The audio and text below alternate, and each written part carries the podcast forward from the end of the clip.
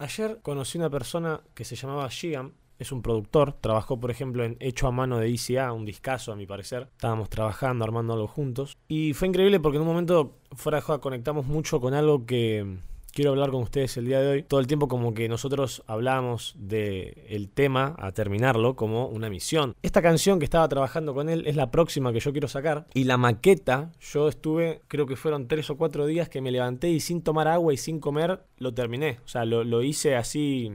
A ver, a mí me cuesta bastante, no, no puedo negarlo. No puedo andar haciéndome acá el capo de la vida que digamos, tiro un free y me sale así nomás. O sea, la verdad que no. Y lo que pasa es que hay mucha gente que no entiende la misión y no tiene por ahí una misión en la vida. Hay gente que por ahí perdió mucho en el pasado, tiene una sombra muy fuerte, muy oscura, muy cínica, con la que todo el tiempo está intentando luchar para que esté a rajatabla, porque hay un propósito, hay algo que está más arriba, entonces ese bicho, ese demonio, esa cosa que sos, pero que no tenés que todo el tiempo ser, lo mirás así de lejos como de algo a lo que escapar, ¿entendés? Y la misión siempre es más importante que salir de jodita, salir a una clandestina, juntarse con amigos, juntarse con tu pareja, con tu familia incluso. La misión es, es algo más allá, o sea, yo, yo puedo entenderte a vos que por ahí quieras mucho a la gente que te rodea, pero llega un momento donde decís, y mirá, cuando se cierre la habitación y vos tengas que estar solo con vos mismo y tengas ahí el proyecto en blanco, o sea, ahí te quiero ver. Y lo que pasa es que cuando tenés una misión, la gente que te quiere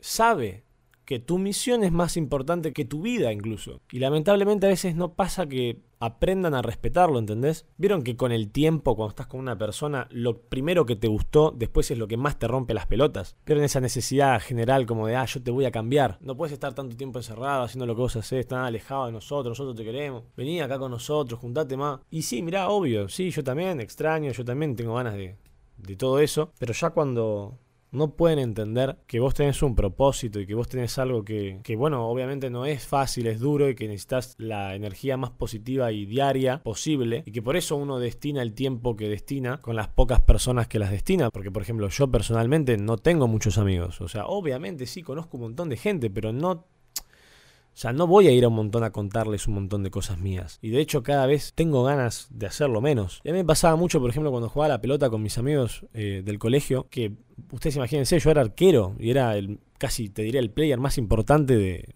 de todo el equipo. O sea, todos mis teammates literalmente se recontra calentaban cuando yo dejaba de ir a jugar los partidos porque quería a la tarde destinar ese tiempo para hacer videos. Y para mí ya era, es porque la misión es mi misión, es la misión. Y los tipos, sos un troll, sos un puto, eh, te olvidaste de los pibes, anda a cagar. Es como ya más loco, porque la gente sabe quién soy, sabe que estoy hace mucho tiempo en la misión. Y después se transforma en como, no, hay cosas que deberían importarte más. Se toman la libertad, viste, de decirme que hay cosas que me deberían importar más o que, no sé, que yo debería dar más atención a ciertas personas. Y yo no lo digo para hacerme el lindo. Ah, qué, qué lindo que es, mira lo que dice. Hace mucho tiempo ya dejé la boludez, ya dejé los chistecitos, ya dejé el juntarme con pajeritos, el juntarme con rancio, ya pasó mucho tiempo. No sé si entienden lo que es estar 8 años de tu vida haciendo videos en internet. Tengo que tomármelo en serio y destinar, por supuesto, también mi tiempo, no solo para trabajar, sino también para relacionarme con gente que me valore, que no le dé vergüenza estar conmigo o, o ser quien es. Es como si